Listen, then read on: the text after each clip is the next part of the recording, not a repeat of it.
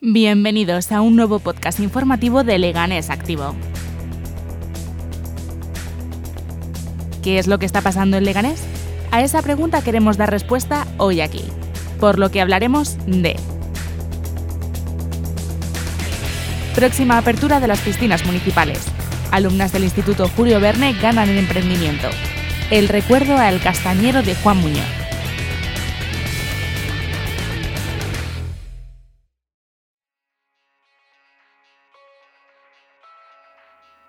Arrancamos una semana más de nuevo con los datos de la COVID, que esta semana nos hacen especial ilusión. La incidencia acumulada en Leganés ha caído en un 30%. Este martes solo había 113,54 casos por cada 100.000 habitantes, o lo que es lo mismo, 217 casos confirmados positivos en los últimos 14 días. Se trata de una de las marcas más bajas desde abril de 2020, momento en el que se comenzó a recuperar la tranquilidad tras el confinamiento, aunque aún estamos muy alejados de ese ansiado 50. Analizando la situación de Leganés podemos comprobar cómo la incidencia va cayendo tanto que muchas de las zonas básicas se han colocado por debajo de los 100 casos por cada 100.000 habitantes. Este es el caso de María Montessori, Marie Curie, Los Pedroches, Europa y María Jesús Ereza, es decir, la mitad de todo Leganés. En cuanto a las vacunas, el ritmo va cada vez mejor, tanto que el sistema de cita previa para vacunarse llega ya a los mayores de 48 años. Recuerda que se trata de un sistema en el que podemos elegir nosotros mismos a través de la aplicación de la tarjeta sanitaria o en la web autocitavacuna.sanidadmadrid.org el día, la hora y hasta el sitio en el que queremos que nos pinchen. Una vez seleccionada la cita, recibirás un código de verificación a través de un sistema de SMS para proceder a su confirmación. A continuación, te aparecerán todos los datos de la cita junto a un QR que tendrás que enseñar en el punto de vacunación. Además, para los más olvidadizos, recibirás un SMS de recordatorio con al menos 24 horas de antelación a tu cita, que incluirá también el código QR que deberás mostrar en el acceso al recinto.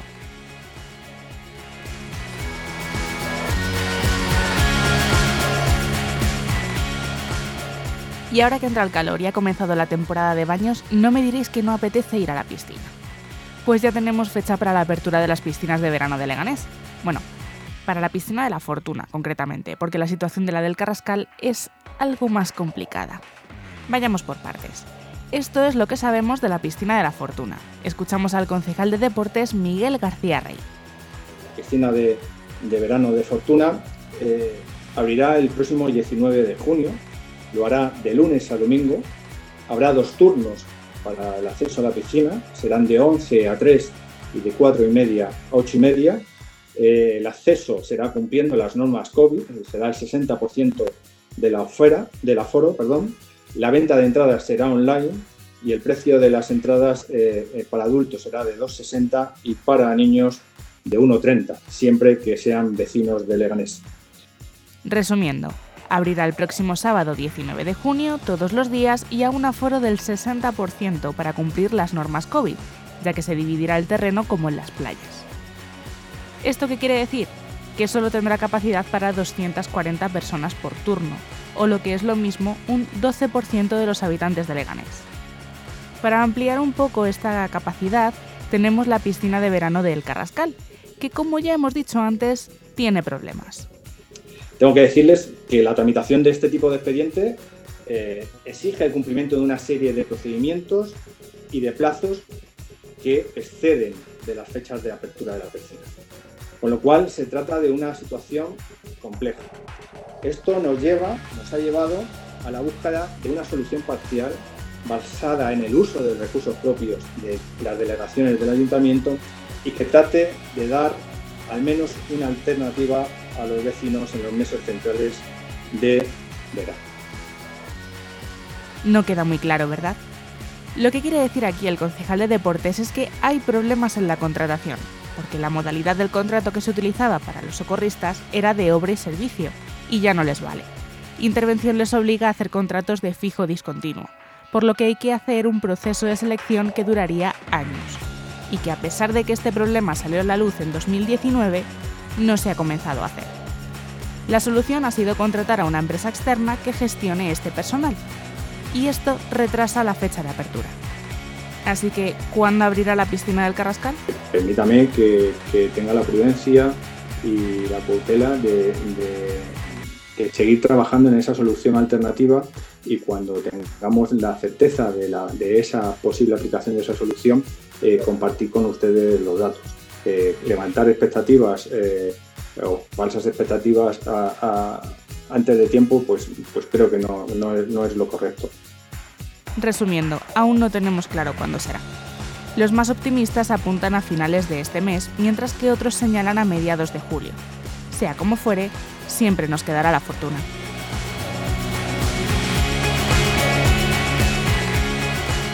La dirección del Hospital Severo Ochoa se enfrenta a una denuncia impulsada por parte de los sanitarios del centro por homicidio imprudente y un delito continuado contra la salud de los trabajadores acusaciones muy graves que ya se denunciaron por parte del colectivo Sanitarios Necesarios el pasado mes de junio de 2020.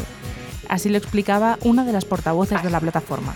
No se realizó ningún tipo de planificación o anticipación de los recursos asistenciales para la atención de los pacientes críticos, muchos de los cuales fallecieron sin posibilidad de su ingreso en UCI ni de traslados interhospitalarios. No hemos recibido ningún plan de contingencia de la crisis ni por usted ni por los puestos directivos intermedios, sus tres divisiones como usted le llama. Tenemos que recordarle que teníamos una UCI con tan solo 10 camas para una población de casi 190.000 personas. No haga la división, señor del cacho malo, porque no salen las cuentas, por muchas filigranas cordobesas que usted haga. Se triplicaron a 33 cuando Getafe y Fuenlabrada lo habían hecho a 60 y 50 camas. Estas acusaciones ahora han llegado a los tribunales, que han admitido a trámite de la denuncia y han abierto diligencias. Ante esto, Unidas Podemos Izquierda Unida de Leganés ha pedido que el ayuntamiento se persone en la causa para conocer de primera mano las averiguaciones judiciales. Habla Gemma Gil, portavoz de la coalición. Las acusaciones de esta denuncia son tan graves que el ayuntamiento no puede ni debe estar al margen del proceso judicial, pues de ser ciertas, se habría atentado gravemente contra lo que es la principal responsabilidad de los ayuntamientos, la salud y seguridad de las personas. Nos preocupa Leganés y nos preocupa lo que ha pasado y está pasando. Esta corporación y el pueblo de Leganés debe saber la verdad y quiere saber la verdad. Sin embargo, a día de hoy seguimos sin saber casi nada de lo ocurrido. Sin embargo, la propuesta ha sido rechazada con los votos de PSOE, Vox y PP. Así lo argumentaba el portavoz del Partido Popular, Miguel Ángel Recuenco. Que de igual modo por estar también en un Estado de Derecho, aunque a ustedes les pese, gozan el derecho a la presunción de inocencia. Y perdónenme que en ese conflicto entre partes les diga que el ayuntamiento pues no tiene nada que decir al respecto, ni con el uno ni con el otro. Por su parte, la portavoz socialista argumentaba así su voto en contra. Yo también quiero conocer lo acontecido sobre la pandemia. Quiero conocer cómo se ha, cómo se ha colaborado con otros hospitales, si ha habido colaboración entre hospitales públicos, si ha habido colaboración con hospitales privados. Quiero conocer los protocolos, si estos se han aplicado con unos criterios sanitarios adecuados o no. Creo que tenemos el derecho a conocer cómo se ha gestionado la pandemia desde el punto de vista de la atención sanitaria y en este sentido corresponde a la Consejería de Sanidad de la Asamblea de Madrid la que dé información completa para conocer todo lo ocurrido y corregir errores. La decisión de rechazar posicionarse en esta causa ha tomado por sorpresa a los partidos que defendían posicionarse en ella, como ULE. Eh, yo creo que mediante la acción popular, personarse no significa acusar, significa estar presente en ese procedimiento con la fórmula que se establezca, pero no tiene por qué acabar con una acusación formal. Y ahora estamos en una fase de instrucción y yo creo que es correcto que el Ayuntamiento de Leganés, una circunstancia que ha afectado a tantos centenares de vecinos de Leganés, es que las cifras oficiales hablan de más de 600 vecinos de nuestra localidad que han fallecido por causa del coronavirus. Mucho personal sanitario del Hospital Severo Ochoa también ha fallecido o tiene graves secuelas. Yo creo que es conveniente que la institución se persone en esa causa para por lo menos conocer la verdad judicial. Finalmente, el ayuntamiento no formará parte de este proceso. alumnas del Instituto Julio Verne de Leganés han resultado ganadoras del concurso de emprendimiento EFP con su startup Wally Dream. El proyecto ha sido elaborado por cuatro alumnas del ciclo formativo técnico en atención a personas en situación de dependencia al ver la llamada cultura del alcoholismo. Así presentaban ellas mismas el proyecto. Tras realizar una encuesta a 68 personas, nos sorprende encontrar que un 47% de estas reconoce estar a favor de la cultura del alcohol y de este mismo porcentaje, un 88% reconoce no tener, un problema con el alcohol. Pero como, como todas las drogas, el alcohol tiene unas consecuencias. ¿Y cuáles somos las que hemos destacado? Pues verás, hemos destacado el deterioro físico y mental. El físico, pues cuando estás consumiendo muy a menudo el alcohol, al final tus órganos se desgastan, como por ejemplo el hígado. Y, lo que queremos ver y queremos cambiar es ese prejuicio de esa persona está ahí porque lo quiere estar ahí. No, esa persona está ahí porque ha sufrido y tú no sabes por qué ha sufrido. Queremos que se visualice y que se y que y hacer un impacto en la sociedad y ver que realmente hay gente que lo pasa mal y que se le puede ayudar de cualquier forma siempre y cuando tengas ese interés de ayudar. Una idea que les llevó a la final junto a las ideas Top Bot del Instituto Luis Domenech y Montaner de Tarragona y Taxus Design del Instituto Ricardo Bernardo de Cantabria. Finalmente, tanto el jurado como el voto popular a través de la red social Twitter les ha hecho ganadoras. Resumiendo, eh, enhorabuena a todos, esto no es el final de nada, esto, no, esto es el principio de una cosa, eh, eh, la, vida es una sucesión de, eventos, de decisiones y de, circunstancias y esto es una más de ellas. Y por no enrollarme más, el jurado ha decidido que el ganador del grado medio es el proyecto de Will I Drink del Instituto de Enseñanza Secundaria. Las cuatro alumnas disfrutarán de una jornada de 48 horas de aprendizaje y desarrollo de habilidades única de la mano de expertos y alumnos del Campus 42, con quienes trabajarán en dinámicas guiadas para favorecer el emprendimiento.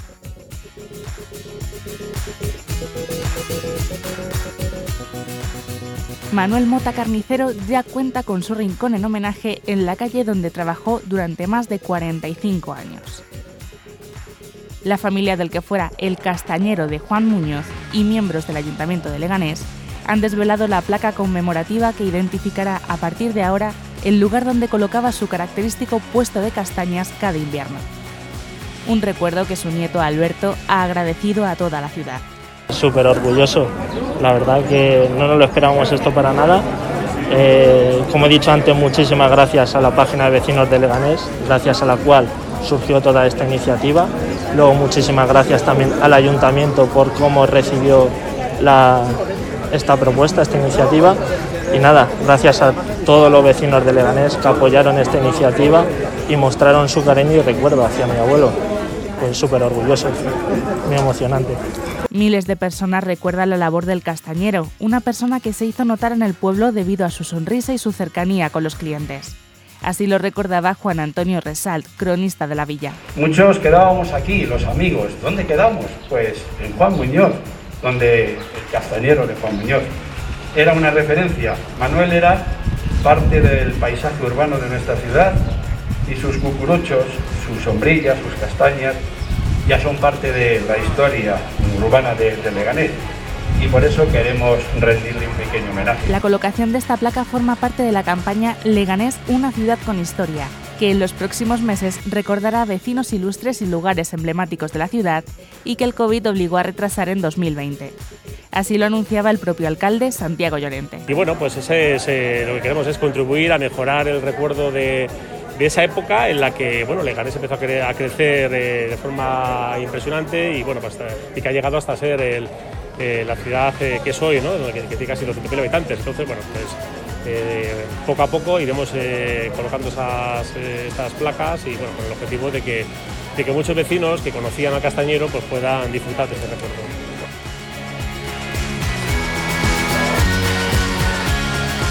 Pasado 27 de febrero, miles de personas salieron a la calle en toda España en las movilizaciones para defender la sanidad pública. En todos los puntos de la geografía española, las manifestaciones se celebraron sin incidentes, a excepción de Madrid, donde un grupo de extrema derecha, Bastión Frontal, acudió generando disturbios. El resultado fue un detenido, Santiago de la Iglesia, líder sindical de CGT en Leganés, que ha acudido esta semana a declarar ante el juez Hablamos con él a las puertas de los juzgados de Plaza Castilla. En primer lugar ha entrado el policía que, me detiene y que me denuncia. Eh, yo simplemente he insistido en que, eh, bueno, ellos cuentan la versión de que desde un primer momento se dirigen a mí y, que, que, me indican que, que me toca apartar, que no sé qué. En ningún momento la policía se dirige a mí, de ninguna manera. Nunca me piden la documentación, solo cuando estoy en comisaría. O sea que todo eso es una historia fantástica y, acusan a que, de que alguien le da una patada a la policía, que yo intento interponerme para que se produzca esa detención, eso es completamente falso, nada de eso hay ahí. Cuando reaccionamos diciendo que fuera, fuera y fuera fascista en nuestro barrio fue porque los que aparecen allí venían identificados claramente con la camiseta de bastión frontal. Es importante destacar que eh, diez días antes había celebrado el deleznable acto de apología del nazismo de homenaje a, los, combatientes de la División Azul, que eso estaba muy reciente, donde habían estado eh, algunos portavoces, algunos y alguna portavoz de, Bastión Fontá que se han hecho especialmente populares. Estos mismos estuvieron aquel día y fue por esa razón por la que reaccionamos así, porque les reconocimos, iban identificados como Bastión Frontal, en ningún momento hacían ninguna defensa de la sanidad de los servicios públicos, ellos estaban allí nada más que para provocar y nuestra reacción fue lógicamente instintiva, es decir, fuera, fuera, fuera en nuestro barrio, en un primer momento la policía los echa de allí, pero luego después les hacen volver, vienen convenientemente escoltados y protegidos con la intención de que ellos están en su derecho de manifestarse cuando lo que venían era provocar y venían haciendo el saludo fascista y venían haciendo todo tipo de provocaciones. Esto fue lo que pasó. En un momento dado nos empujan, nos hacen caer, porque un grupo de compañeros y compañeras nos habíamos interpuesto delante allí con la intención de que no se mezclaran con la manifestación nos empujan, nos hacen caer y en una de estas eh, ocasiones en la que me hacen caer, cuando me levanto, eh, un policía me viene por detrás y me agarra y me tira otra vez contra el suelo ya para detenerme. O sea que eh, en una situación completamente, vamos, que no estaba pasando nada. Mientras a los fascistas no les estaban diciendo nada y estaban allí haciendo el saludo fascista y sus provocaciones. O sea, esto, esto fue lo que pasó y no hay más historia. Realmente no tiene sentido la detención y entendemos que no hay caso, ¿no? Pero bueno, ya veremos ahora lo que hace el tribunal, el juez, eh, puede decidir que no encuentra motivos para seguir adelante y lo archive, o si continúa, pues más adelante habrá un juicio y nos darán citación y, en fin, esto es un poco el comienzo, ¿no? La instrucción del, procedimiento y ya veremos hasta dónde llega. Si continúa, aquí seguiremos, seguiremos peleando, seguiremos estando en la calle y seguiremos con la intención de, seguir defendiendo los servicios públicos de forma universal, que es lo que, que es lo que vamos a seguir haciendo. ¿Les han permitido aportar pruebas, tipo vídeos? Bueno, a partir de ahora hay un periodo donde se pueden aportar este tipo de cosas. Eh, bueno, dependiendo un poco de los pasos que vayan dando juzgado, los plazos que vaya poniendo, pues nos irán indicando que, vayamos eh, incorporando los elementos de prueba que consideremos. Pero bueno, ahora ya los compañeros que se encargan de, del servicio jurídico ya nos van diciendo. ¿Y fecha para determinar? De momento vamos, a, vamos a pedir que se archive el caso, lógicamente, pero tendremos que esperar a ver qué responde el tribunal Yo estoy tranquilo, yo con esta respuesta no se puede estar mejor, ¿no? que es lo importante, ¿no? Eh, sentir que estamos en el sitio correcto, que la CGT está en la calle en defensa de los servicios públicos, que es lo que importa, y que yo soy uno más, que podría haber detenido a cualquier otro y que igualmente estaríamos aquí dando, dando guerra para defender lo que, lo que es por lógica lo que tiene que defender una organización sindicalista como la nuestra, que es la defensa de los servicios públicos de forma universal.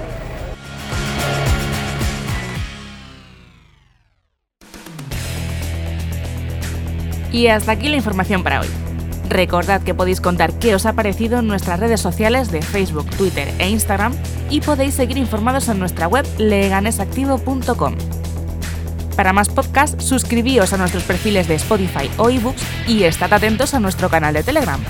¡Hasta la próxima!